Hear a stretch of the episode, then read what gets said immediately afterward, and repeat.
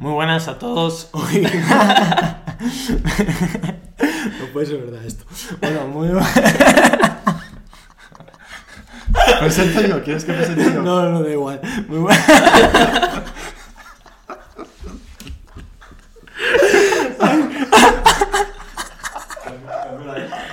No, no, No, no, está- está da igual, igual, igual. Perdonad por.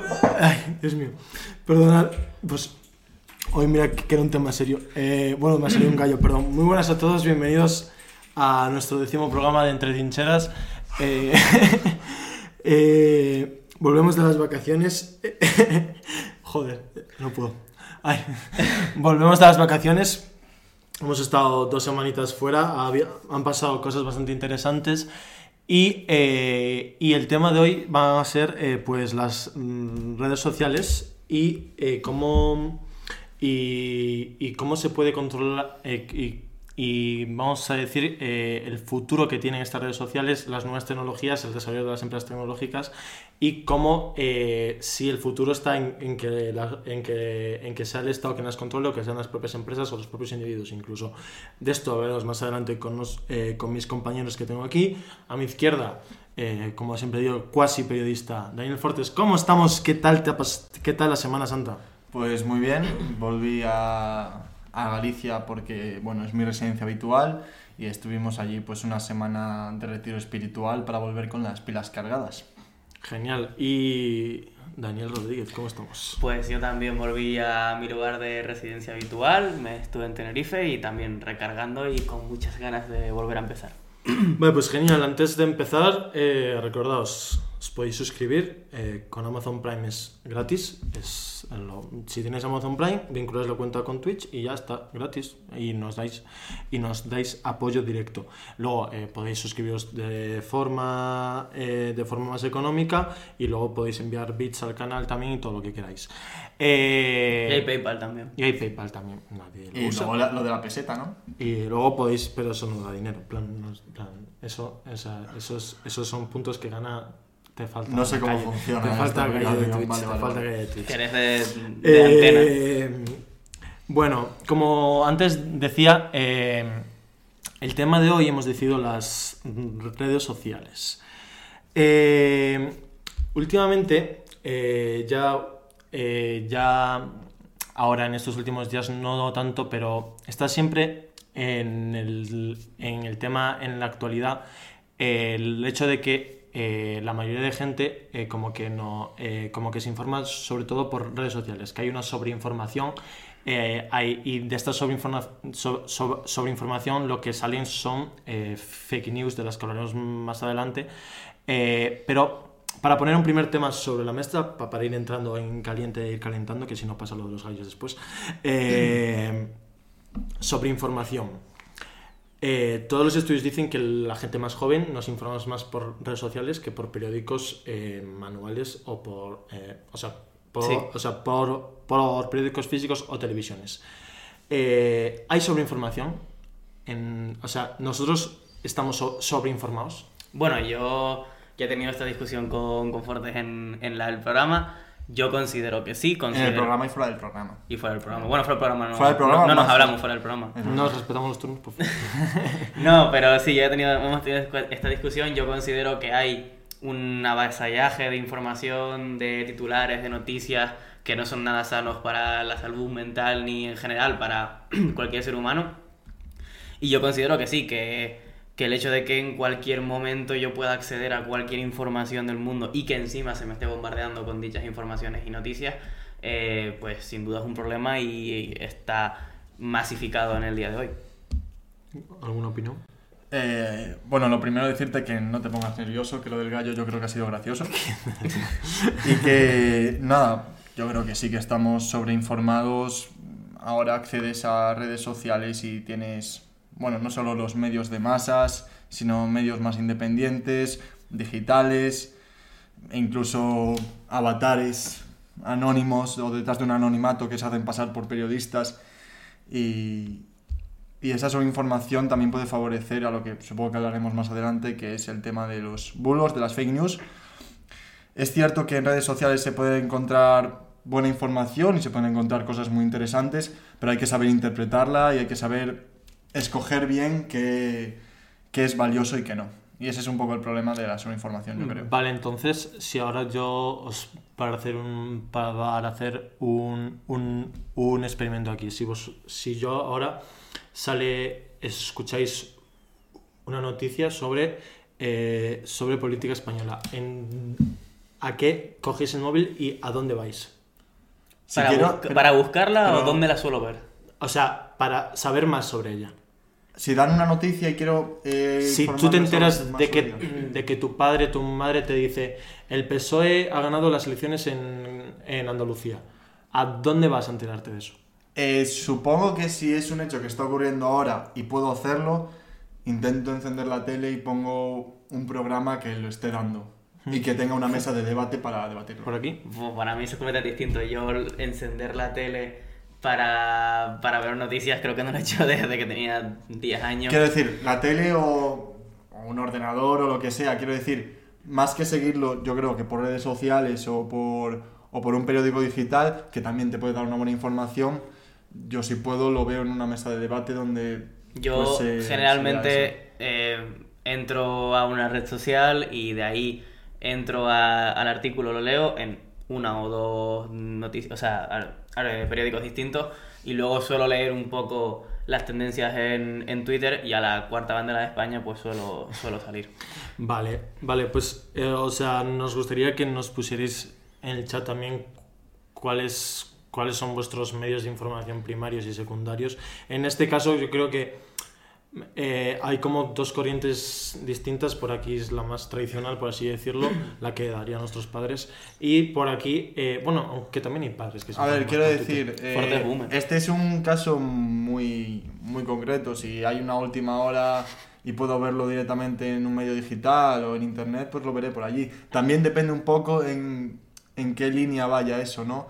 Igual si va por la corriente ideológica más allegada pues, a la izquierda, por un choque de una iz- por algo que ha sucedido en la izquierda y que perjudica a la izquierda, te lo va a dar igual antes un medio de derechas, ¿no? Y en el caso contrario, pues pasa lo mismo. Si quieres ver algo que perjudica o que deja mal al PP, pues igual me voy a un eldiario.es. Y por el caso contrario, pues igual me voy, yo qué sé, a un La Razón. También una cabe destacar que muchas noticias que vemos hoy en día no son noticias, son eh, una forma de crear política o crear, es decir, eh, no es una noticia, al menos en mi opinión, no es un- una noticia como tal, eh, por poner un ejemplo reciente, que Vox ha ido a Vallecas y ha habido revuelta, o sea, Pues para mí eso es una noticia. para mí no es una noticia la cual se merezca eh, titulares, artículos, columnas, etcétera, que es lo que pasa, y no solo con esto, sino en más casos, porque es en gran parte caer en el juego Ya, no, no, político sí, sí, de, eso sí. de los partidos y de No, la- del populismo, en mi ver, opinión, en mi opinión. Sí, eso sí, no, que, o sea,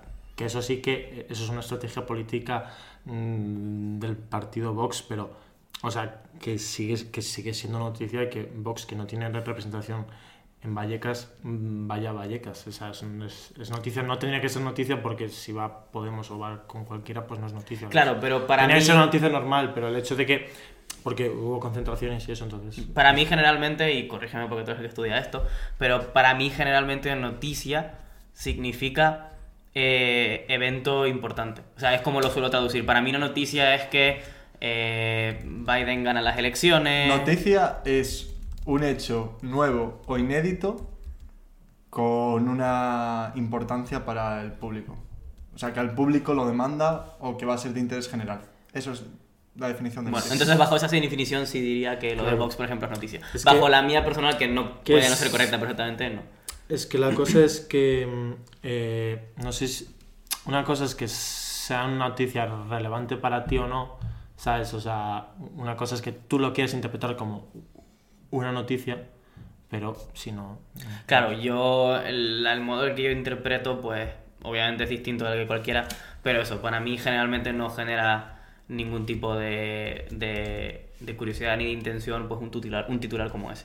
Vale, pues eh, siguiendo un poco con esto, podemos, eh, siguiendo, bueno, perdón, eh, siguiendo con esto de la sobreinformación, como comentábamos antes, esta abundancia de, de noticias que leemos cada vez que entramos en Twitter, en periódicos digitales y demás, esto de por aquí se pueden colar eh, cosas que no son verdad, se pueden colar artículos que no son eh, que no son veraces, eh, más, allá del, más allá del sesgo político y relacionado con eso también, que vamos después con ello, se cuela gente que no tiene un perfil detrás, o sea, que tiene una persona detrás, pero que no tiene un perfil público. Que eso, eso es el debate después, pero ahora, fake news. ¿Son tan importantes como las eh, como se está estigmatizando actualmente? Hombre, sí, porque se está dando una información que es falsa. Y a partir de una información falsa, pues pueden actuar muchos tipos de intereses que afectan de forma indirecta a la población. Eh, yo creo que mm, cabe incluso en una responsabilidad individual cada vez que recibimos pues lo que parece ser una noticia, contrastarla y saber si lo que nos, está si lo que nos están contando es cierto. Por ejemplo, esto lo vi hace como dos días en las redes sociales que publicaban muchas personas de, mi, de mis seguidos en Instagram una publicación que decía que en Irán habían torturado hasta la muerte a dos personas por, por ser homosexuales. Por ser homosexuales, porque los habían encontrado dándose un beso. Y esta noticia era falsa y mucha gente la compartió como si hubiese sido verdadera y no, no fue el caso. Y, este, y además la noticia no la colgaba ningún tipo de medio, la colgaba eso, una persona, pues no sé con cuántos seguidores tenía, pero la publicación tenía un montón de likes. Yo la vi, la noticia me impactó, pero no encontré nada fuera de esa cuenta que dijera que esto había sucedido y me parecía raro ¿no? que una noticia así no se hiciera ni con otros medios y al rato de, pues no sé, un par de horas se desmintió eso, esa publicación que, estaba es que, hay, es que hay muchas cosas. Eh, yo creo que los periódicos hacen muy bien esto porque muchas veces te enteras de algo por redes sociales antes que por periódicos y es que no te enteras por periódicos porque los periódicos quieren asegurarse de que eso es verdad. Muchas veces. Algunos periódicos. no, no, no, no, no, pero es que la mayoría es así. En, entonces, como en redes sociales no hay esa responsabilidad del individuo que publica una noticia, pues tampoco igual. Joder, es que mira, para un día que hablamos de algo que yo sí doy en la facultad, eh, nos explicaba a nosotros en clase que, bueno, tú puedes tener distintos tipos de fuente. Cuando te lo confirma una fuente primaria o secundaria, mm. es decir, pues yo qué sé, el presidente del gobierno te confirma que, pues off the record, que va a destituir o que va a cambiar a un ministro. Pues puedes dar esa noticia porque te lo está contando el propio presidente del gobierno o te lo cuenta, yo qué sé, una vicepresidenta, un consejero, un secretario de prensa, lo que sea. Pero si la noticia te llega por una fuente más alejada de lo que es el núcleo sobre el que gira la noticia, tendrás que contrastar con por lo menos una o dos fuentes más. Hmm. Es cierto que dice Dani que algunos periódicos esto pues se lo pasan un poco por el forro. Entonces tiran ya más a, bueno, este titular me va a dar clics, me va a dar audiencia y luego a saber cuánta gente se entera de que esto que cuelgo era mentira, que ese es el tema. Eso es muy importante porque si yo tengo ahora un periódico eh, relativamente grande, eh, yo qué sé, eh, un periódico, no voy a decir nombres por si acaso, y publico un artículo que sea, por poner un ejemplo, el presidente del gobierno se va a mitad de una pandemia de vacaciones o algo así, para el momento en el que los canales que se supone que luchan contra la desinformación lo han verificado, ese artículo ya lo han leído una, igual si es un periódico medianamente grande, 10.000 personas, igual más incluso. Y esas 10.000 personas, o sea, cuando tú lees algo, tú digieres esa información, la conservas y no vuelves a acceder a ella. Entonces, aunque eso se marque como bulo dos horas después, ya hay dos horas de tiempo de información que, que, se han ido y, es muy raro que alguien revisite un, un, artículo. Claro, es que el problema es ese, es que tú una vez entras en un periódico y entras en una noticia y ya tienes esa información en la cabeza, es más fácil dejarte con esa información en la cabeza que, que te quiten esa información. No sé si me explico. También, sí. Y también la cuestión que veo un poco, que esto, igual sea un poco del tema y es, puede ser un capítulo entero, eh, un problema que hay es que ahora el Internet como herramienta eh, a pesar de que ahora está corporativizado, el inglés, el, el, el, Internet es el salvaje oeste, es decir, eh, es un sitio incontrolable, no regulable por mucho que la Unión Europea quiera regular, por mucho Sí, que- eso hablamos después, eso sí, hablamos eso lo después. podemos hablar después. Eh, el Internet no es regulable y por tanto es la máxima expresión de el homo economicus que damos nosotros o de básicamente el individuo capaz de valerse por sí mismo. Entonces, eh, hay una cierta responsabilidad que ahora mismo es tácita, que no debería ser tácita, que debería estar informada de todos y cada uno de nosotros cuando entramos a Internet, que es saber manejarse dentro de él, saber qué cosas eh, pues funcionan y cuáles no, etcétera. Un ejemplo muy, muy sencillo, muy corto de esto, es que hace un par de meses eh, hubo un hackeo masivo de cuentas de Barack Obama, Elon Musk, etcétera, diciendo, gente rica diciendo, bueno, quiero devolver, si me mandas dinero a esta cuenta de Bitcoin, te lo devuelvo. El, el truco más viejo del mundo, porque Bitcoin no se puede, no se puede revertir esa- ese dinero. Y más o menos 250 mil dólares confirmados se enviaron a esas cuentas. Es decir, muchísima gente que tiene Bitcoin, que es gente que sabe que- cómo funciona la criptomoneda, cayó en, en eso. Y si caes en eso, también surge una duda de igual no, no puedes estar en internet si no sabes manejarte dentro de un sitio tan in- imposible de Y- regular. pero es que no es solo eso, también a veces te encuentras una información que según tu sesgo político te interesa Claro. que sea cierto. Es que es lo que, cuando- es que es lo que dicen en el chat. La gente consulta a la prensa donde le dicen lo, lo que quieren oír. No sé para ver si es verdad o no. Claro. Y eso es verdad. Tú siempre te vas a creer algo más de un periódico o de un medio a- al que tú eres más afín políticamente de- de- del que no eres. Y no, solo, y no solo de un medio, sino cualquier persona que venga con un Claro, carnet de sí, periodista y te diga esto ha pasado y esto es una vergüenza y tú estás de acuerdo con eso porque según tus intereses te da un poco la razón con lo que venías denunciando, pues yo qué sé, semanas atrás. Cualquier situación política que se os antoje, o social o lo que sea. Entonces es más fácil que tú te creas ese tipo de bulos porque no te interesa contrastar, no te interesan que sean mentiras. Claro, es que es como es, es que es como tienes en el ideal como una autoridad, o sea, una autoridad en una persona que ya sabes que te va a decir la verdad. Claro. En- entonces, si falla esa persona y si, y, y si falta a la verdad, pues ahí tenemos un problema. Y esas cosas, esas cosas son como con lo que hablábamos un poco en el segundo programa que estabas tú, no sé si te acuerdas, de el fomento de la opinión crítica también, ¿no? Del pensamiento Mm. crítico, de que lo estamos dejando un poco atrás, estamos más... Es que yo creo que en redes sociales, porque es de lo que estamos hablando, ¿no? De recibir una información en redes sociales. Cuando tú recibes en esta, tampoco te, yo creo, tampoco te anima a desarrollar un espíritu crítico, porque tú, a ti te dan una información, vaya, o recibes una información y ya está. Es como muchas veces también ver la tele, te da una información y ya está, tú no reflexionas sobre ello, tú te tragas la información y ya está, y la almacenas. Pero pues, no sé, si lees un artículo de opinión con el que puedes estar en desacuerdo, ya puedes desarrollar una opinión crítica o con una información y tú pues desarrollas una opinión acerca de eso, eso sí desarrolla un poco el espíritu crítico. Incluso, bueno, crítica es un poco en, ese, en esa línea, contra lo que tú piensas. Sí, sí. Pero es que las fake news fomentan todo lo contrario, Hmm. ¿no? Que tú te creas algo que a ti te beneficia. ¿Os acordáis de alguna fake news que os hayáis, que os hayáis tragado? Podéis comentarla Que nos hayamos tragado. Mira, por redes sociales seguro que sí.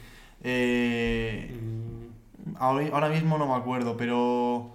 Bueno, justo, justo como hace, justo como hace dos, tres días salió que un, salió, salió un, un, un chico que dijo que un youtuber era caníbal y se lo creyó Ah, claro. todo el mundo. Sí, y sí. al final se demostró que no era verdad y tal. Pero y- claro, cuando, cuando ese se da que se dice que un youtuber que sube en su canal contenido de elaboración de cocina, Sí, se dice que es caníbal y que la carne que usa es de humano. Antes de que alguien pueda desmentirlo, las redes sociales ya han hecho trending topic a esa persona Claro. y han llenado eh, Twitter no solo de memes, sino de críticas a esa persona.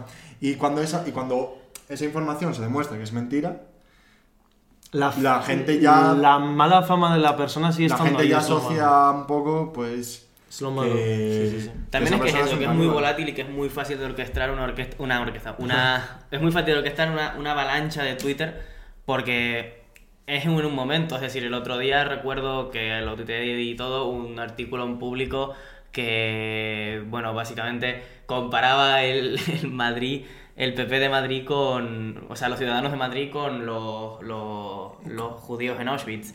Y claro, eh, el, entre que ese artículo se publicó y tuvieron que pedir perdón por, por, por- porque es un artículo Que es bastante una asqueroso, eh, fue un momento. Y fue un momento porque se, puso al alza un montón de personas y también permitió un cambio. Esto también nos lleva un poco a la cultura de cancelación y eso, pero sin tocar ahí, em, lo que transmite es que eh, igual Twitter es más.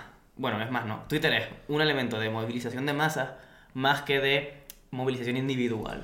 Entonces, cuando generalmente... Como, como así surgieron los medios de comunicación también. Claro, etcétera, exacto. Cuando tú eh, usas una herramienta de ese modo, a modo de mover, movilizar una masa, siempre es mucho, es todo mucho más simplificado, porque para movilizar a mucha gente tiene que ser sencillo, claro y simple. Y lo que pasa cuando tú haces algo sencillo, claro y, simple es que pierdes la realidad de, de un- de una, de cualquier cosa. Es decir, mm, cuando tú creas un nosotros, ellos, esto está bien, esto está mal, estás quitando toda la realidad que hay en esa situación y estás creando pues lo que estamos viendo, fake news, eh, mentalidad de masa y encima, ahora que puedes crear bots, es decir, antes sí, igual si tenías dinero podías contratar a un par de personas para que fueran a tu manifestación y yo qué sé, en el momento estuviesen vivo, pero es que ahora igual puedes sacarte 10.000 bots en un- Claro. por una cuenta y... Pero a ver, ¿sabes? es que el tema es que de las redes sociales se puede sacar mucho partido y, ta- y los propios medios de comunicación, la comunicación puede sacar mucho partido de, de redes como Twitter o Instagram porque son medios de difusión mucho más instantáneos que la televisión, ¿no? Por ejemplo, Mm. la radio. Pero, pero hay que saber encontrar y diferenciar qué contenido vale, de qué personas y de qué usuarios te puedes fiar. Y el problema no es que no es saber de quién te puedes fiar. El problema es que la gente quiera concienciarse de esto. Claro, y también el problema que veo es que una persona que trabaja de 8 de la mañana a 8 de la noche en algunos casos, pero bueno, de 8 de la mañana a 5 de la tarde o algo de eso, eh, que llega cansada, que tiene, yo qué sé, familia o que tiene cosas que hacer, etcétera, no es una persona que también diga voy a dedicarle una o dos horas de Claro. mi día a contrastar información, a saber Claro, de qué claro, enfermo claro, no. claro, es que tampoco, Ese es el- ese es el- es que tampoco le puedes exigir, uy, cuidado, es que, es que tampoco le puedes exigir eso a la gente, ¿sabes? La gente lo que hace pues al llegar a casa es mirar el móvil, mirar Twitter o mirar el periódico. Claro, pero esa es la cosa, que hay una tendencia, supongo, que a depositar la misma confianza que se depositaba, pues, por ejemplo, yo que sé, en televisión española, aunque ahora sea una herramienta de manipulación de- del gobierno, según muchos. eh, es decir, es muy difícil porque creo que tenemos, estamos, no, era broma, no. estamos, como estamos claramente como con esa tendencia de, bueno, esto lo veo en escrito, esto es un artículo, sobre todo los- los- nuestros padres y eso, esto lo veo en un artículo, por tanto será verdad, ¿no? Es un poco como antes que iba un médico a Telecinco y decía algo y era como ley, ¿sabes? Y eso también es muy difícil Es- claro. de, de cambiar. Es, el, es que el tema ya no es solo que sepas de qué cuentas o de qué medios te puedes fiar. Es que, por ejemplo, decía hoy un, un usuario de, de Twitter que, bueno, esto también puede ser fake. Claro. Es que es el tema. El tío explica no un fake, pero bueno, esto también puede ser fake. A ver, yo lo digo. Eh, es una persona que lleva dando datos sobre vacunación, sobre COVID y tal, pues día a día informando desde el inicio de la pandemia, ¿no? En Twitter. Y la gente le sigue pues para saber cómo va el día a día y supongo que ya se habrán contrastado estos datos anteriormente y saben que se pueden fiar de esta persona. Un medio de comunicación se puso en contacto con esta persona para que diera su opinión sobre la vacunación en, en España. Y el tío rechazó eh, salir en pantalla a hablar sobre ello porque el tío no tenía ni idea. El tío solo da datos, el tío no tiene idea de medicina. Entonces, a lo que quiero llegar, si esto es cierto, un medio de comunicación, entiendo que es serio porque sale en la televisión, le pidió a un señor random de una red social que fuera allí a explicar algo sobre las vacunas. Claro. Si este tío le echa a cara y le dice, venga, así voy, que este, el mensaje de esta persona llegará a pues, la audiencia de ese canal y ya veremos qué gente se cree ese mensaje. Entiendo que si la gente o sea, si a los espectadores les gusta informarse por ese medio de comunicación, se creerán ese mensaje. Y puede ser no fal, o sea, no con una intención de mentir, pero que no esté basado en un hecho científico. Claro, pero es que también lo, pero es que también lo hemos vivido hace unos meses con el tema de los youtubers y, y la evasión de, bueno, la evasión de impuestos que se fueron a Andorra. La ingeniería fiscal. La ingeniería fiscal. Eh, ser tu propio eh, jefe. eh, cantidad de youtubers se trasladaron a platos de la sexta y eran ellos como la, la autoridad presente para empezar a hablar sobre el tema. Sí, es, es ¿Sabes? curioso, es Es curioso como- que inviten a esta gente que está saliendo de España para pagar menos impuestos para dar una información como si esta fuera verdad y como si ellos supieran de qué va el tema. Ellos van allí para pagar menos impuestos, punto. No Ya, son doctores en economía. Ya está, ya está, no hay más. Y hablando de esto, de todo, de los usuarios en Twitter y tal, eh, tú cuando te creas una cuenta en Twitter te, te puedes poner cualquier nombre. No te piden ningún dato, puedes mentir en tu edad, no te van a decir nada. Lo que sí- Puedes decir, sí. una- una- un momento, puedes mentir en tu edad, no te van a decir nada, eh, puedes poner el nombre que quieras, te puedes llamar Juan José Rodríguez Sánchez y ya está. Eh, puedes poner, puedes crearte una cuenta con números y ya está, numeritos. Y, y, y ya está. Y estas personas a veces son como, eh, se, se convierten en, en como en un actor muy peligroso en las redes sociales porque son como, o sea, tienen como la misma vera- veracidad que tú y que yo. Quiero decir, no hay ninguna distinción entre eh, José 24, 50, 80 y yo en, yo en mi perfil de Twitter si, si él responde a un tweet de un partido político y si yo respondo también. O sea, si alguien está eh, con su misma opinión, eh, le va a dar un RT o lo que sea. Y eso es... eh, o sea, prohibir eso yo creo que no se puede y es bastante complicado No, y es no. bastante... No, pero eso yo vamos creo que no es un problema ni de prohibición, es un problema un poco de, de que hemos llegado a un punto de la sociedad y esto ya es un poco más... entra en otros terrenos, sobre todo en democratiza- democratización absoluta de la sociedad y tal, pero en lo que me quedo lo importante es que hemos llegado a un punto en la sociedad en el que muchas veces se considera una opinión general igual de valor que un, eh, con el mismo valor que un hecho, o se considera cualquier opinión igual de válida Sí. cuando realmente no es así. Es decir, no significa que la libertad de expresión no esté protegida, significa que si yo ahora digo algo sobre una vacuna, digo, porque el, el ADN de dentro de la vacuna, no sé qué, yo no tengo ni idea. Pero hay veces, o sea, obviamente, generalmente igual no, pero hay muchas veces que tú lees algo y le das la misma, el mismo valor que alguien, que un profesional que sepa. Es que ese es un poco también el problema de las redes sociales, de los tantos que tienen, los que estamos comentando, y que, se, y que ha crecido con el tema de, de las trincheras políticas. Y es que si alguien que opina como tú da una opinión sobre un tema, lo vas a coger como si más que una opinión fuera un hecho verídico. Y esto que dice este señor es cierto porque opina como yo y si opina como yo seguramente tenga la razón porque yo creo que tengo la razón. Y a este señor le rebate pues otra persona de Twitter y tiene una opinión distinta. Entonces los seguidores fieles de esa persona van a creer que ha rebatido al usuario anterior con una opinión como si fuera un hecho veraz. Y de hecho, hay cuentas que se dedican a ello. No sé si en España la cuenta está protestona o algo de eso se, se pueden vivir de ello. Pero yo sé que en Estados Unidos, eh, sobre todo durante la administración de Trump, habían dos personas principalmente, eh, dos cuentas, que siempre respondían a, a Trump, en este caso, criticando, ¿no? Que mira que a mí me gusta poco Trump, no estoy defendiendo. Pero lo que veo muchísimo es que esa gente luego en su perfil no sabías quién era y tenía directamente tenía un Patreon, que es como un PayPal. Y esa gente estaba ganando más o menos por cuando me metí en el cenit de, de Trump y todo ese rollo, esa persona está ganando 1.600 dólares al mes en Patreon. O sea, es una persona cuyo trabajo... No estás colando aquí un fake news. No, no, no, no. Ahora ya no cobra tanto porque ya no está Trump. Pero su- el trabajo de esa persona era que en cada tweet respondía, pues, una crítica. Pero una crítica, no una crítica diciendo.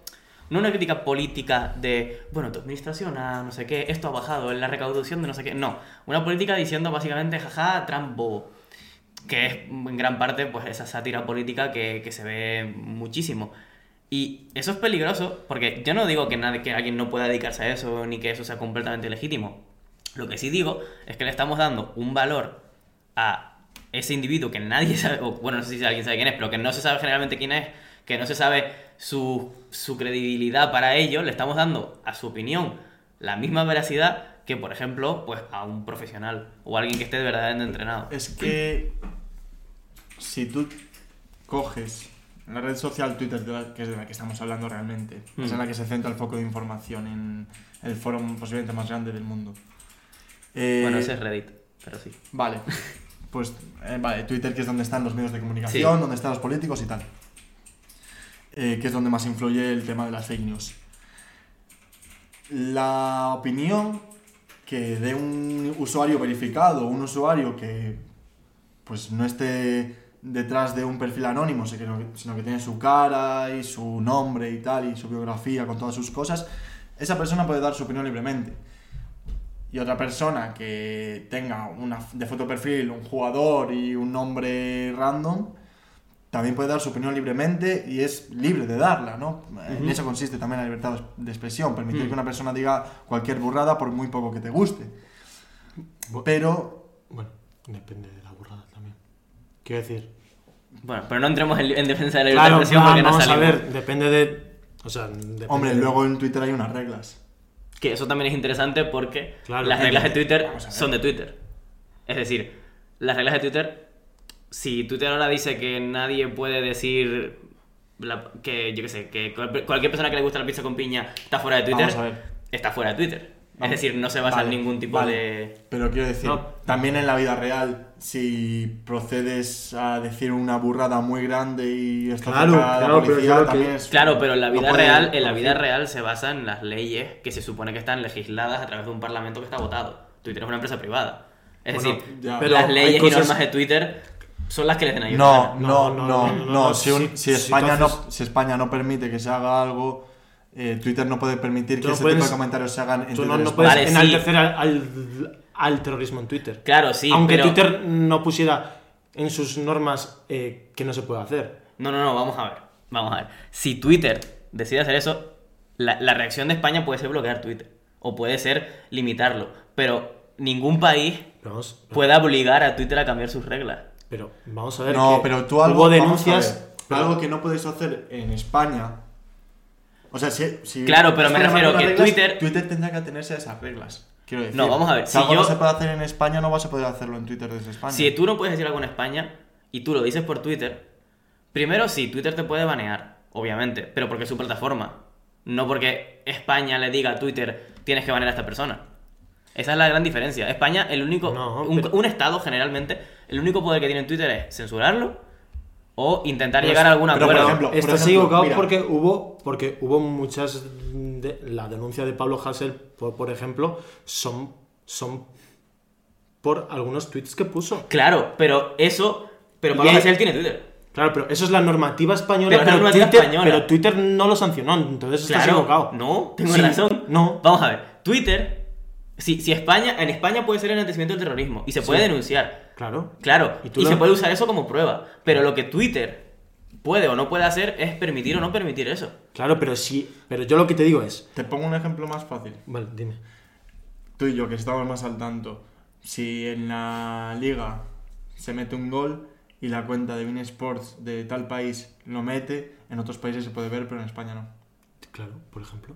Claro, pero la limitación es español, es de por parte del Estado. Pues, pues lo que es te estábamos diciendo, tú lo que estabas diciendo es que tú puedes hacer un delito que está considerado en España delito en Twitter y en Twitter el Estado español no te puede decir nada porque es No, no, es que- no, obviamente te puede decir algo. Pues ya está lo que yo, te lo que estaba diciendo. dici- yo lo que te estaba diciendo es que el Estado español tiene poder para, obviamente, si yo digo algo por Twitter, denunciar o lo que sea, pero no tiene el poder de controlar Twitter, es lo que estoy diciendo. Pues vamos a... No tiene el poder, No- pero no puede tiene poder de sancionar. Pero sí, tiene es lo que te decía. el- yo qué sé, Bein Sports de Arabia Saudí da un vídeo de un gol en la liga y como es- en España o la liga censura esos derechos de imagen, tú desde la localización, la localización española no puedes ver ese gol, por ejemplo.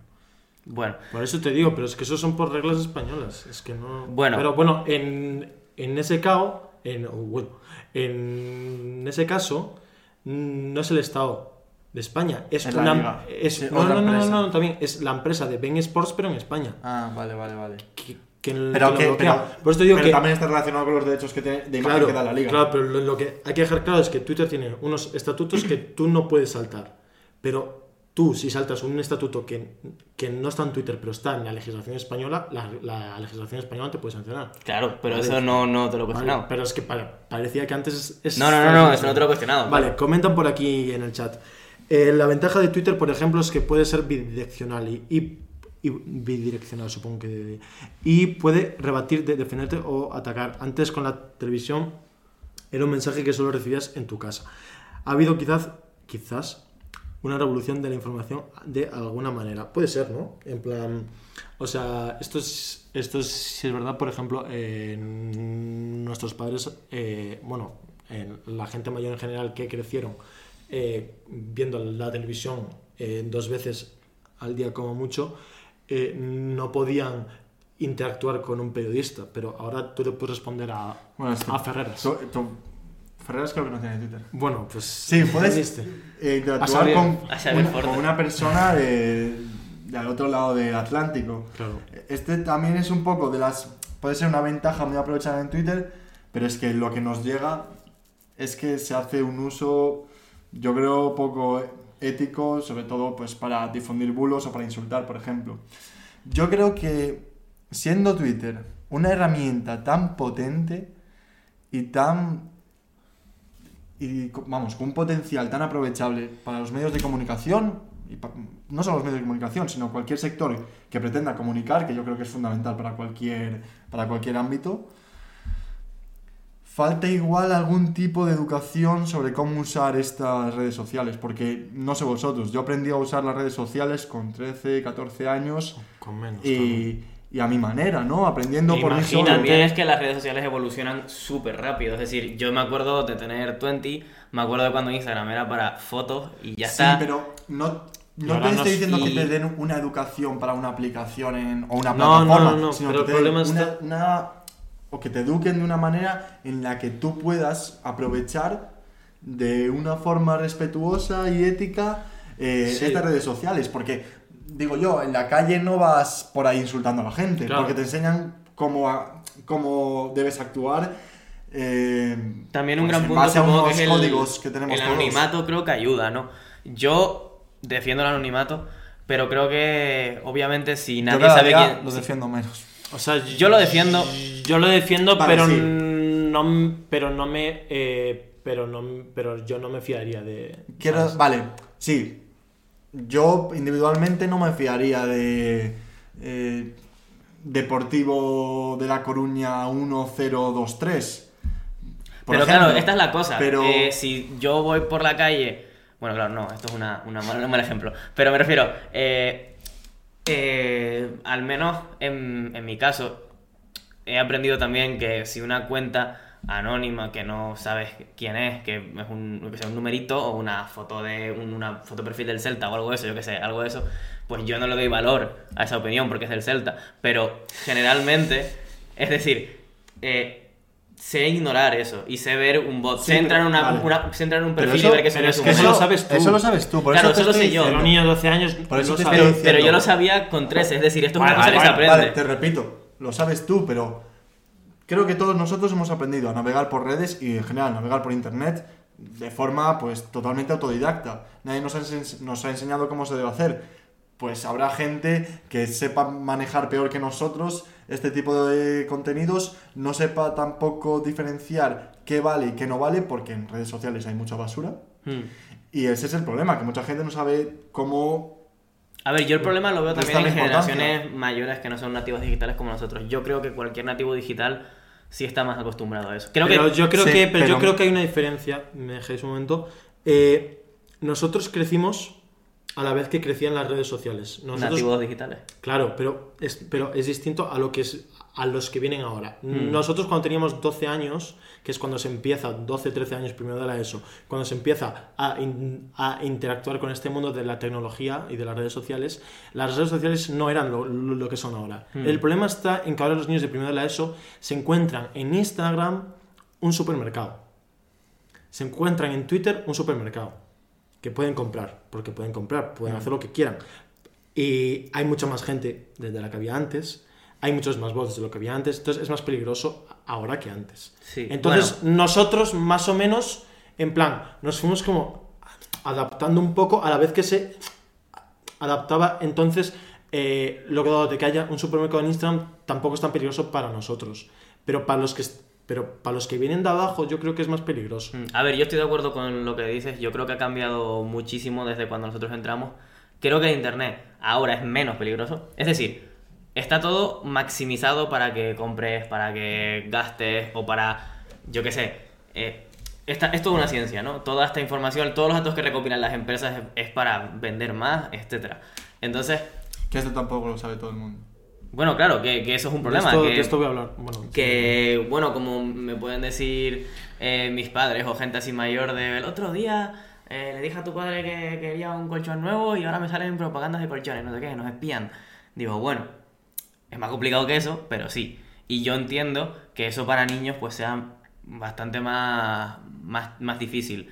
Eh, el gran problema, al menos en mi opinión, es que esto es una caja de Pandora que ya no se puede cerrar. Porque sí, puedes, por ejemplo, como padre, limitar el uso de tu hijo de- del móvil, ¿no? Puedes decirle, vale, solo WhatsApp, solo puedes hablar, lo que sea.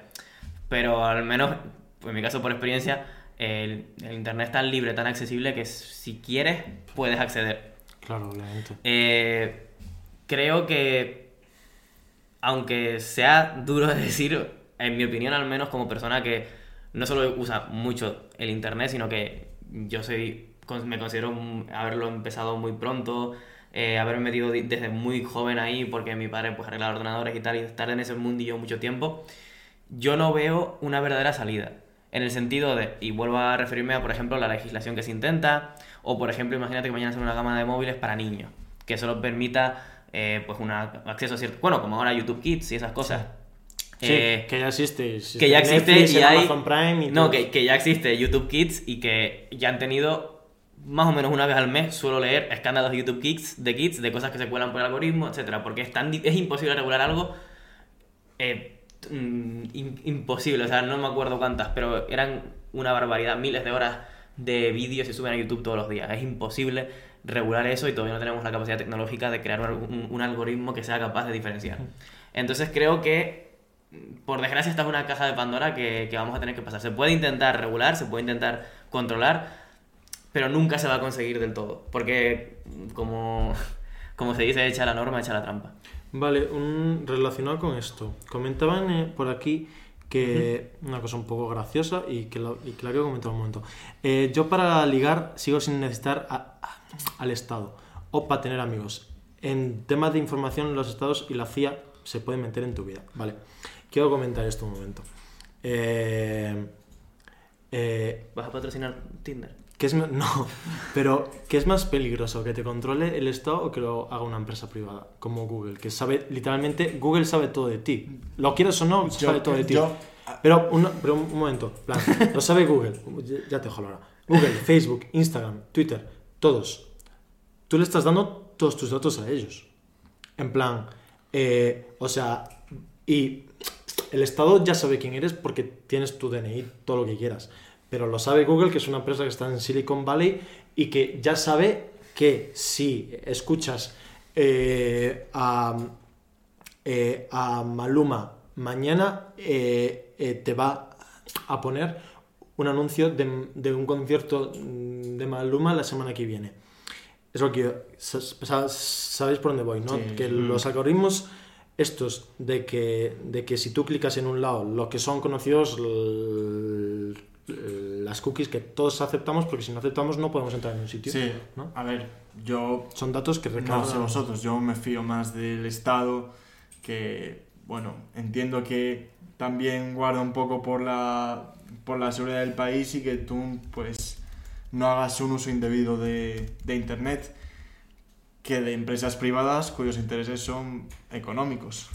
Entonces, pueden intentar, no digo que aprovecharse de ti de una forma que, que no es lícita, porque al fin y al cabo tú le das tu- el permiso para que controle y Sí, tenga sí, tus datos. sí, sí, sí, sí.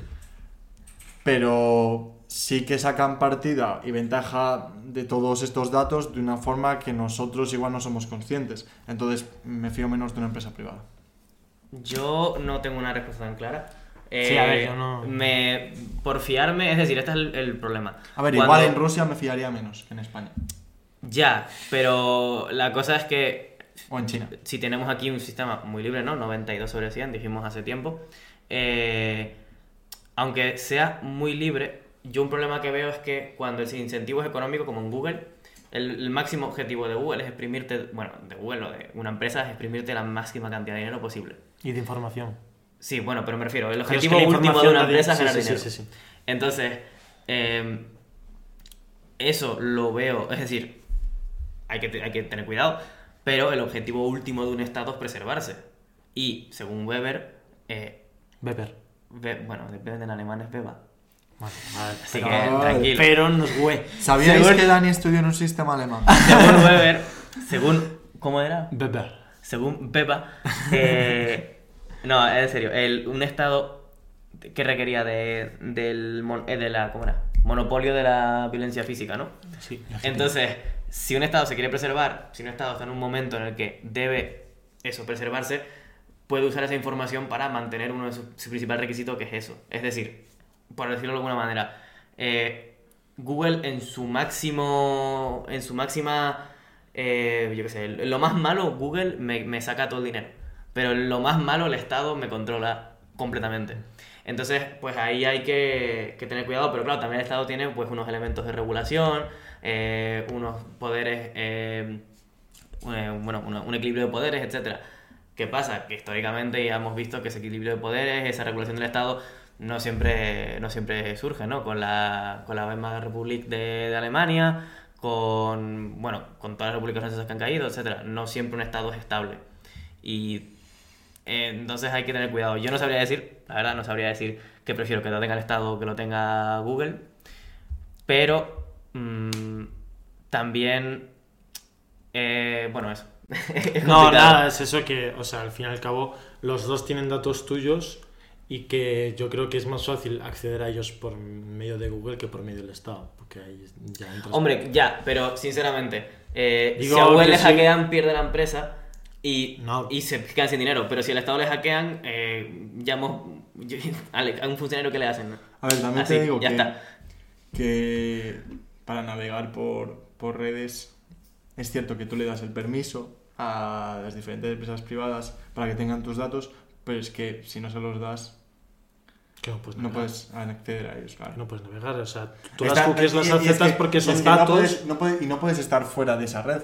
Claro. También cabe imposible. destacar que lo bonito del mercado, y ahora aquí suena súper liberal, pero lo bonito del mercado es que no tienes ni por qué usar Google, ni por qué acceder a Internet a través de Google, y si tú quieres, por, por poder, puedes evitar todo eso. Puedes, puedes pagar por una VPN. Obviamente, esto requiere que pagues más, pero puedes pagar una VPN, puedes usar otro motor de búsqueda, que obviamente estas son cosas más complejas, pero que se deberían de saber. No tienes por qué usar Google. Vale, puedes pues buscar con esto- Bing, vale, puedes vale, buscar, pues eso puedes es- buscar con Ecosia. Pero siguen siendo, siguen siendo empresas que... Depende cuáles. Hay empresas, depende qué empresa. Es decir, puedes, por ejemplo, usar Linux en vez de Windows. Linux es código abierto y puedes ver absolutamente todas y cada una de las cosas que pasan Vale, en tu Dani, ordenador. pues esto es lo que te digo, que... Obviamente, Pero- estoy de acuerdo, estoy de pero- acuerdo. No todo el mundo pero- sabe esto. Pero mm, vamos a ver.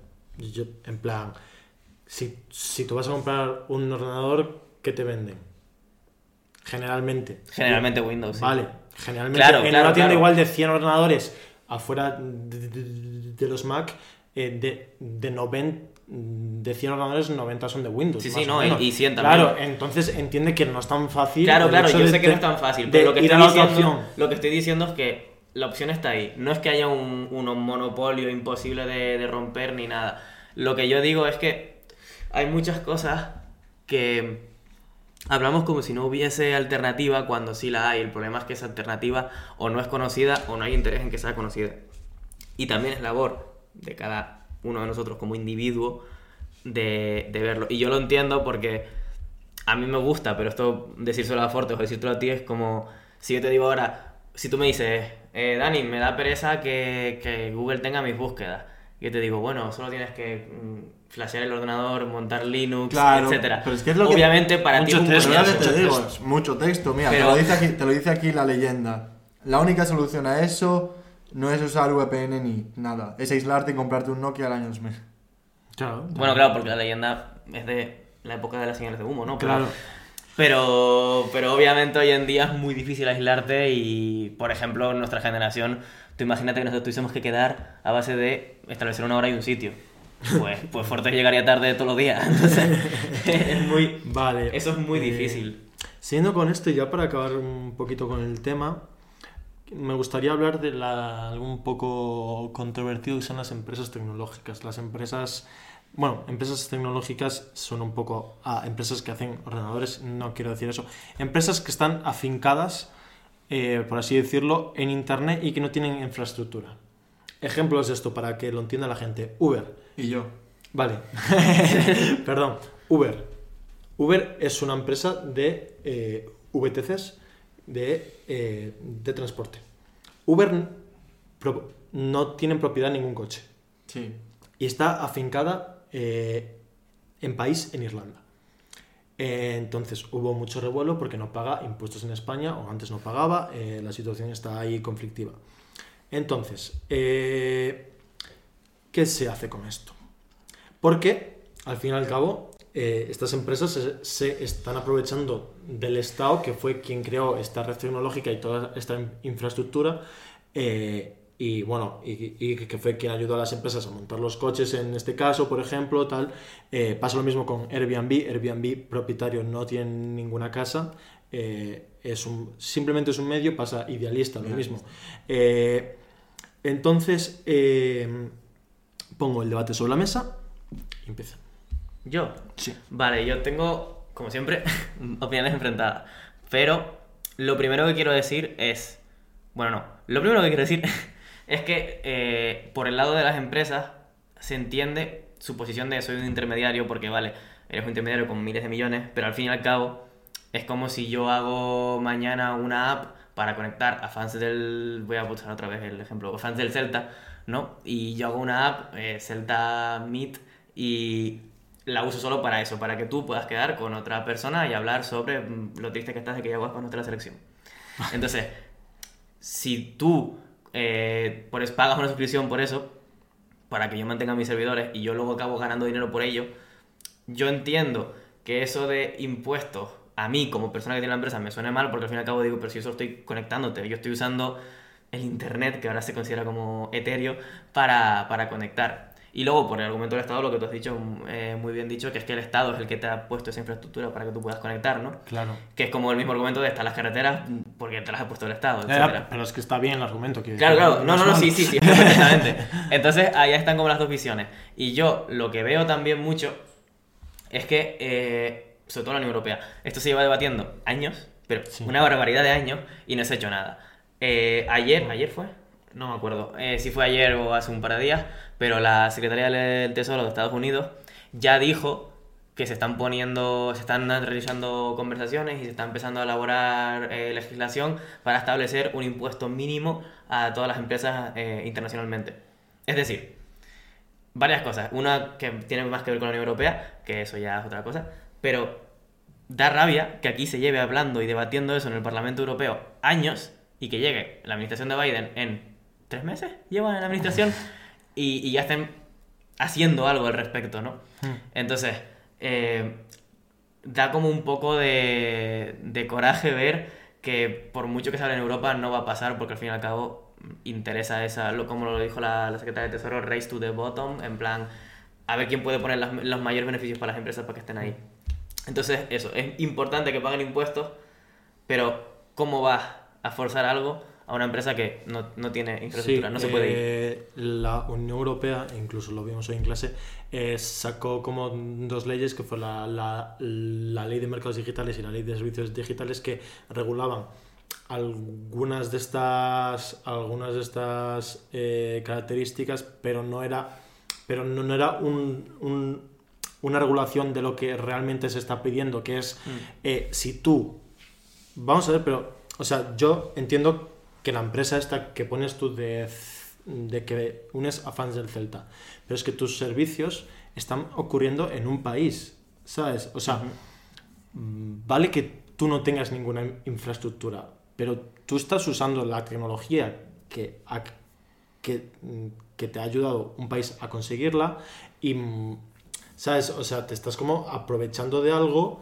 y tú estás afincado en tu value, como está Twitch, por ejemplo, y no pagas impuestos. Que nos.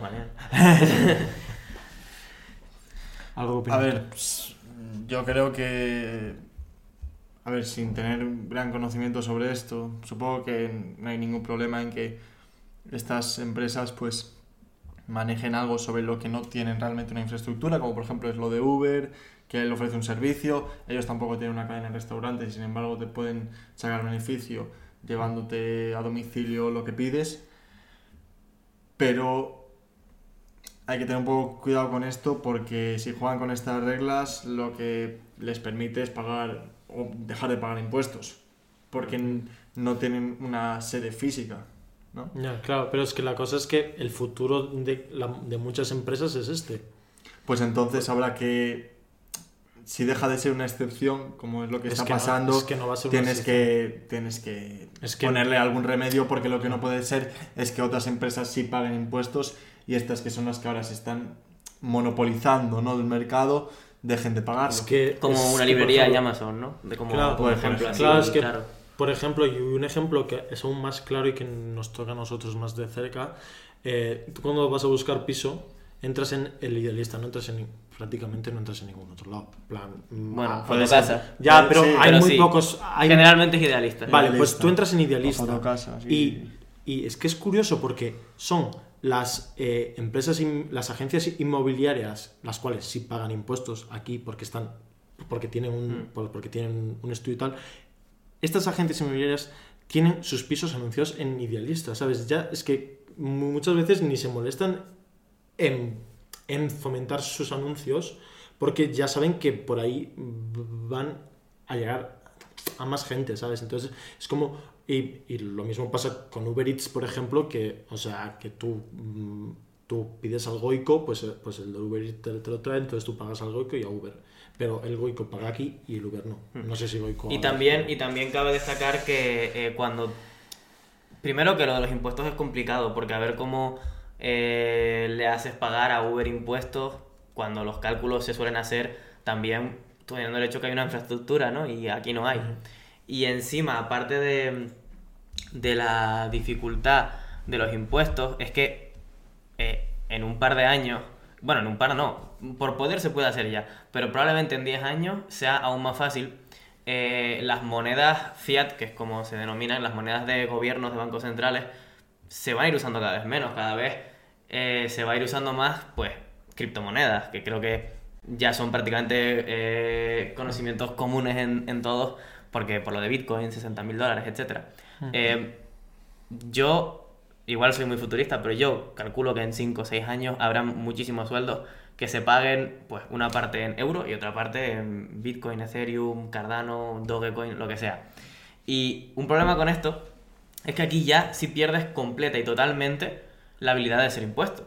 Porque un estado, no hay ningún estado que tenga el control sobre eso. Entonces, no, tú no puedes calcular ahí impuestos, no puedes hacerlo. Entonces, si estamos buscando una solución para esto, hay que también mirar en el futuro. Y si hay que mirar en el futuro, hay que darse cuenta de que igual el Estado eh, en 10 años se queda sin poder eh, realizar impuestos sobre empresas. Igual dentro de 10 años hay que replantearse todo el sistema de recaudación de un Estado que lleva existiendo desde que existen los propios Estados. Entonces, es un tema enorme, expansivo, pero creo que lo que se puede sacar de aquí y de la información y de todo lo que hemos hablado durante, durante el, el episodio es que eh, gracias al Internet o por culpa del Internet, todo lo que es nuestra sociedad, desde la parte económica hasta la parte social, eh, va a cambiar por completo. Y no creo que, a no ser que haya un colapso internacional No, no. in- enorme y etcétera, no creo que eso se esté yendo a ningún lado. Creo que se va a seguir desarrollando. Y de nuevo, lo que dije antes, se va a desarrollar muchísimo más rápido de lo que se puede desarrollar cualquier legislación, sobre todo la Unión Europea, que en mi opinión eh, no es para nada efectiva mm, lidiando con prácticamente nada. Bueno, pues hasta aquí, espero que os haya gustado. Hasta aquí, aún no hemos acabado, ¿eh? No os vayáis. es que lo he como despedido, ahora se va a ir gente. Eh, has- hasta aquí eh, lo que es el tema principal de hoy. Ahora Daniel me tiene preparadas unas noticias, hay un poco semanales, diarias de... Bien frescas. Bien fresquitas. Creo que hay un debate entre un tal Dani DCP y Guille por el chat. A vuestro rollo, chicos, no pasa nada. No, podemos Es- mediar también. que es Podemos que meter mierda. Es, es, es, Es la- es es que extenso, llevan como eh. 40 minutos así, dije, muchísimo texto. Yo soy La- Tom- Team Dani, que se llama como yo. La gente usa TikTok, que es una red social que no vale para nada. No estoy de acuerdo en eso. Yo tampoco. Bueno, Bueno, a ver, Valer, A ver, no, Valer no vale para nada. No vale para nada, pero se consume mi tiempo seguro. es de momento. Bueno, pues vamos con la primera noticia, ¿no? Tun, tun, tun, tun. Con el noticiario de Daniel está. Fortes. Vale. Bien, pues todo hace indicar que... Bueno, todo hace- indicar, no, veremos si no hay rebrotes serios, pero el 9 de mayo termina el estado de alarma y si no se prorroga, pues este mismo acaba, no habrá toque de queda, se eliminarán algunas restricciones, como por ejemplo el cambio de provincias o de comunidades, El toque de queda. Que eso ya el toque de Ah, queda. lo has dicho, vale, perdón. Que Lo- para mí lo es más el- importante. el más Oh, importante. lo más importante. Ir al súper a las 3 de la mañana, ojalá, vamos. Pero claro, esto ya ha sido criticado por el bloque de la oposición, qué raro. Cuando decretó el estado de alarma, También lo critico, ¿eh? lo criticó. Ahora que lo Pero, quita, también lo critica. Bueno, Pablo Casado le reitera su oferta a Pedro Sánchez de que antes de que llegue el 9 de mayo y deje de aplicarse el estado de alarma, pues que haya un plan B por si las cosas no van bien. Eso, bueno, eso Claro, es hacer política, eso está bien. Lógico, lógico. Eso es lógico. Bueno, hacer es política, lógico. pero a la vez criticar una cosa y luego apoyarla. Sí, pero eso, sí, sí, eso sí. está eh. claro. Podemos criticar la forma de hacerla, pero bueno, que tiene que haber un plan antes del 9 de mayo, eso está claro. Yo por, por curiosidad, sin querer cortarte, ¿ustedes qué opinan? ¿Creen que se debería prolongar el estado de alarma o que se debería mantener? Independientemente de que a Eh, todos que nos nos- guste ir a las 3 de la mañana. No, no, el estado de alarma se prolongará si no, si no suben los Claro, pero por eso, según ahora mismo como estamos, ¿tú qué considerarías? Pues creo que es un poco pronto para saber si los si la Semana Santa ha perjudicado Mm. al incremento del virus. En una semana te diré mi opinión. Y claro, no será lo mismo ahora que dentro de un mes. A ver, yo creo que.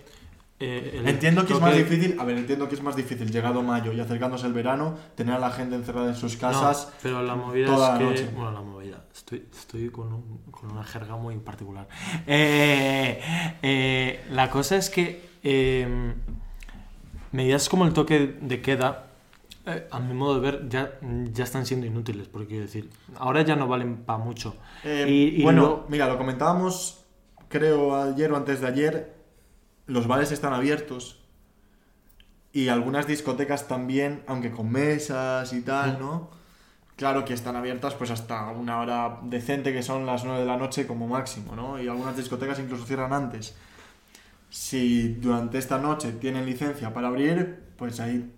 Eso también puede ser un núcleo de rebrotes. Pero yo ahí no sé si eh, yo ahí no sé si ya va por comunidades eh, que pueden que pueden limitar horarios de Sí, apertura, no de movimiento, porque de movimiento no, pero de apertura de, cierre. sí. de En, Galicia, por ejemplo, el toque de queda era a las 10 y aquí en Madrid es a las 11. Si no está el toque, de- si no está el estado de alarma, digo. Digo que Ah, si no está el estado ya, de alarma, Claro, claro, claro. igual lo que se puede Sí, es hacer es, es no se puede limitar la movilidad, pero se puede eh, no lo sé, ¿eh? A ver, No lo que sé. tendrán que hacer, seguro, es que antes de que llegue el 9 de mayo, y si se va a quitar porque no hay Empezar a rebrotes, vacunar, adiós. no, y que tendrán que explicar muy bien qué va a ser la nueva normalidad. Tendrán que explicar muy bien qué se puede hacer y qué no se puede hacer a partir del 9 de mayo. En Madrid creo que Seguramente estemos como en veranos, pero con mascarilla Bueno, obligatoria. a ver, es- pues, ojalá estuviéramos con verano. ¿eh? Eres muy Yo considero que sí, es decir, optimista. no veo... De eso, de eso creo que podemos poder hablar ahora. Ah, bueno. Cuéntame. Eh, primero, la Agencia Europea de Medicina confirma que sigue que los efectos positivos que produce la vacuna AstraZeneca son mayores que algunos casos que se han dado de trombos en las personas que se han vacunado con, con esta vacuna, valga la redundancia. Eh, Nosotros o sea, que somos tres, eh, si nos dicen mañana que nos que, que nos ponen la vacuna de AstraZeneca que decimos sí o no. Sí. Yo, diría sí. Yo me inyecto lo que sea. O sea, la cualquier vacuna. Yo, yo diría que sí. Por ahora creo que en Reino Unido se estaban investigando como 37 casos. En Reino Unido van bastante avanzados en materia de vacunas. Sí, sí. Es cierto que ¿Qué llevan poco tiempo el ritmo de vacunación, igual esos trompos, pues, esos trompos pueden aparecer más adelante, es decir, igual es un poco pronto para decir solo se dan estos casos, solo este porcentaje de riesgo. A Pero ver. yo en principio me, me vacunaría. Yo tengo el criterio de que no soy médico, eh, no tengo ni Claro. absolutamente ninguna idea y una agencia que son médicos han dicho, oye, está guay, así Sí. que me fío. Entonces normalmente te sueles fiar. de Vamos a Sí. tope con ello. Gente que estudia carreras de verdad. Vamos a tope con ello. Y bueno, la... Se están quejando por aquí, perdón, Sí. eh, que, que en Madrid la gente hace lo que le sale del moño en general y así nos va como gollón de casos. Eh, sí, tenía Nos lo ha dicho una madrileña de bien. Y, Tenía razón. Y, a- y aquí nosotros, cuasi madrileños. Y un madrileño. Y un Hombre. madrileño por ahí. Eh, sí, Opinamos. a ver, mm, no sé qué decir. Yo cuando Sí, vine sí. de Madrid a Tenerife a las 10, todo el mundo en casa, Hay una diferencia. por la calle, la calle desierta, pero desierta. Sí, y sí. luego yo, eh, en las, tres días antes en Madrid, estaba en. por Bueno, Gran Vía no, pero por detrás de Gran Vía y es que habían igual 30 personas con un reservado. ¿Fue en Canal? ¿Eh? ¿Fue en Canal? Está detrás de Gran Vía, ¿no? Depende de qué Depende de parte qué de parte. Pero bueno, pero creo que es la única zona Que sí. exacta que conozco que está detrás de Gran Vía. Bueno, pero que sí, que, que da igual la zona, que, que yo. Que, Yo era para demostrar mis Chueca dotes. malasaña. Era para demostrar mis dotes geográficas. Ah, vale, Pues el, vale. el madrileño igual se Sol esto detrás Vale, de Gran Vía también. Vale, eh, pero en relación con esto de la vacuna, una muy buena noticia y es que España bate un nuevo récord de dosis administradas, 336.846. Eh, se denunciaba que en los primeros meses de vacunación íbamos a un ritmo muy lento, sobre todo enero y febrero. En marzo ya hubo un incremento en el porcentaje de la población vacunada, sobre todo en primera dosis. Y el- vamos, los datos de hoy son espectaculares. Hay gente evidentemente quejándose. eh, Antes se quejaban de que se ponían muy, muy pocas vacunas y ahora evidentemente se quejan de que se ponen muchas. Pero bueno, A Eh, 300.000 en ciento y pico días, ¿no? Tendríamos toda la población vacunada. Pedro Sánchez dice, o sea, es que mañana, gobierno, mañana va a haber menos que hoy, en teoría. desde el gobierno, Menos que vacunaciones. En teoría, sí. Pues Porque más Habrá que nada, más. eso va- No, pero. claro, Pero es que. hoy se llega a un pico y seguramente mañana no se va a tomar un nuevo récord. Claro. Pero se Puede estabiliza. ser, ojalá. puede ser, pero generalmente yo, se supone que crecería. Se supone que tiene que crecer exponencialmente. Se supone. Bueno, no, exponencialmente. Bueno, no. lineal, vale, exponencialmente no, pero casi. Esto nos, gusta, esto nos gusta tanto O como sea, si, una suscripción. si creciera exponencialmente, Vale, vale. estaríamos vacunados a finales Va a de mes. crecer linealmente de una forma O en dos avanzada. semanas. Vale. Eh, bueno, que esto es una noticia tremenda y si dicen desde el gobierno que a finales de agosto se habrá, se habrá vacunado el 70% de la población, pues con estos datos invita al menos a pensar que puede ser cierto. Vale, la, la siguiente noticia, ¿Con qué vamos ahora? ¡Furbo! Furbo. bueno, Bueno, sí, Bueno. sí, perdón, perdón, perdón. Eh, supongo que ya estaréis al tanto que el partido del domingo de Cádiz-Valencia, el jugador Diacabí del central del club valenciano, pues denunció unos presuntos insultos racistas por parte del jugador del Cádiz, eh, Juan Cala. Esto ha provocado gran repercusión en las redes y tal ha sido la repercusión que ha llegado también al Parlamento y la formación Compromís pide al gobierno que se investiguen estos hechos. Por ahora creo que no se ha encontrado ningún audio del jugador. Debería eh, hacerlo la federación, ¿no? De No, fútbol, la, no el gobierno. la Federación Española ya abrió un, expediente a Juan Cala. Ah. Ya salió hoy, ya salió hoy, ya salió hoy al mediodía.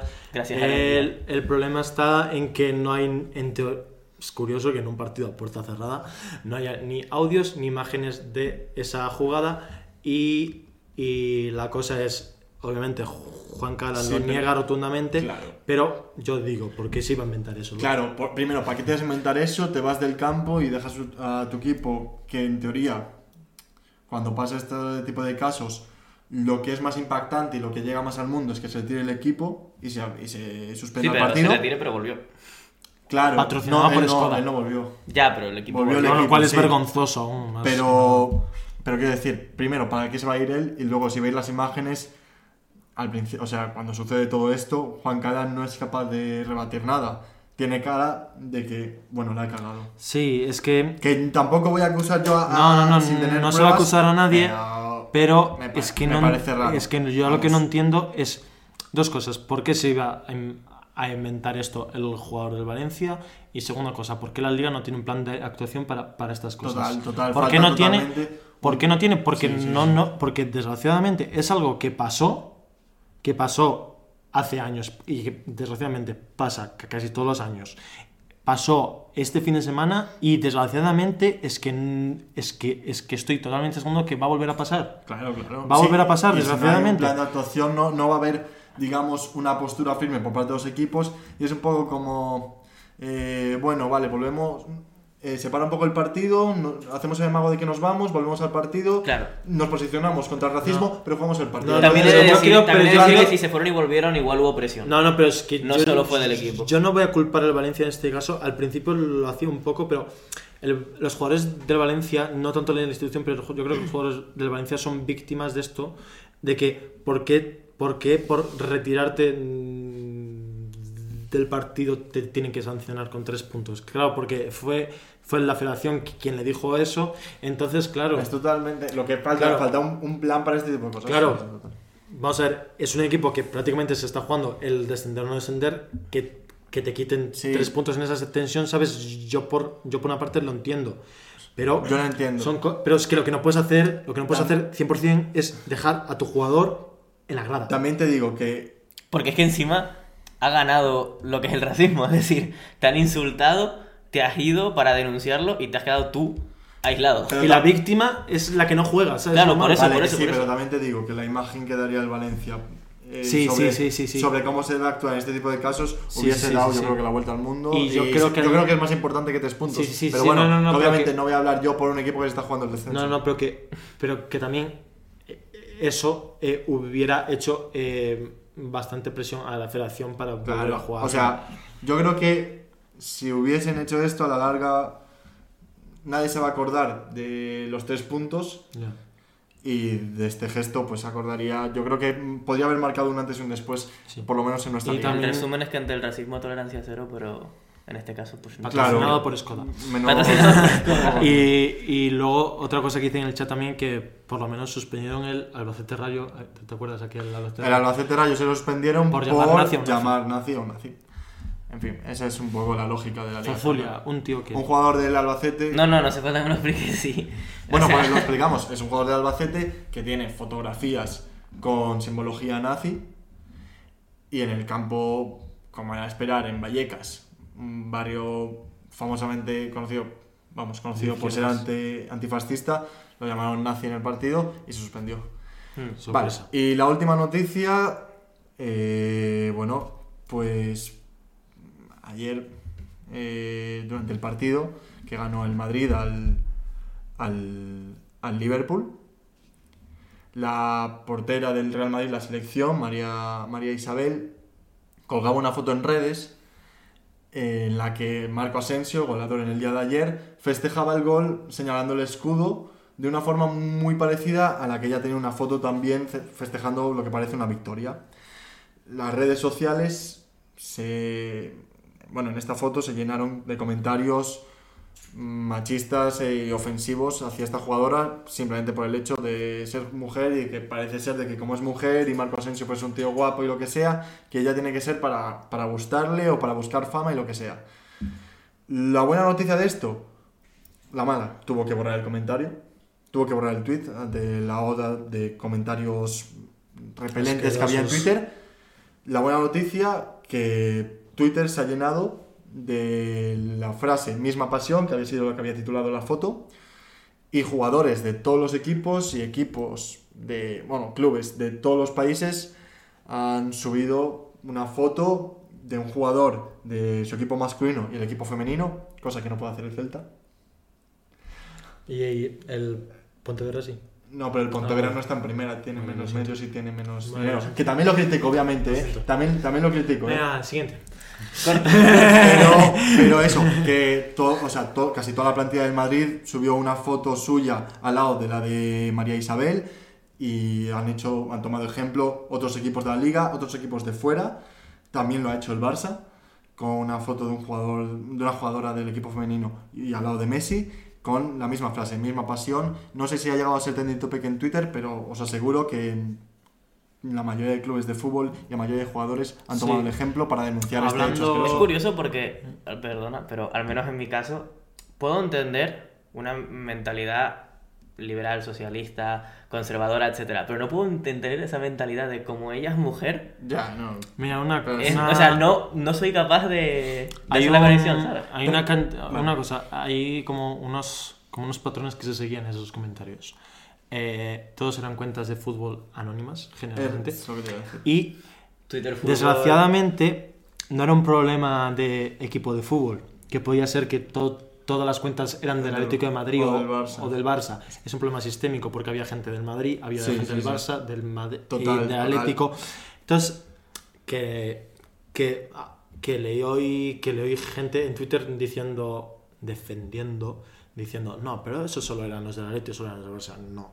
Había gente con la foto de, eh, de Vinicius Junior eh, seando la camiseta. eh, Y tampoco puedes hacer, cuando pasa este tipo de cosas, que no pasa nada y que es un hecho aislado. Porque no es No, es que no es un hecho aislado, es algo Eh, sistémico. lo que, se- lo que se queja, lo Y que la reacción es mucha gente buena. de, va, la reacción es desmesurada, no sé qué. Es muy tal". buena, No, es muy la buena. reacción ha sido muy buena. Y Pero es que ¿por qué va a ser, pero, pero, pero ¿por qué va a ser desmesurado algo que es bueno para todos? En plan, ¿en qué te molesta a ti eso? Claro, Pues, porque yo no entiendo.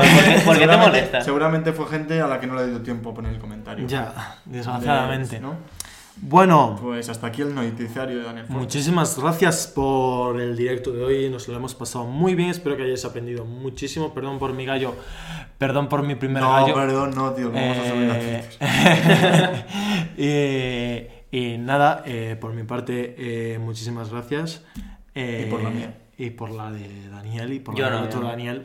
Y por la de, perdón, perdónalo hoy. Otra vez, nuestro técnico. Marcos Bayo, hay un aplauso para Marcos. Aplaudimos hoy, a, aplaudimos hoy a Marcos porque eh, no tuvimos suscripciones para aplaudir. Entonces, Ah, pues para recordaros de que tristes. para recordaros que podéis suscribiros siempre. Eh, muchísimas gracias. Nos vemos en el siguiente directo el domingo a la misma hora. Muchas gracias.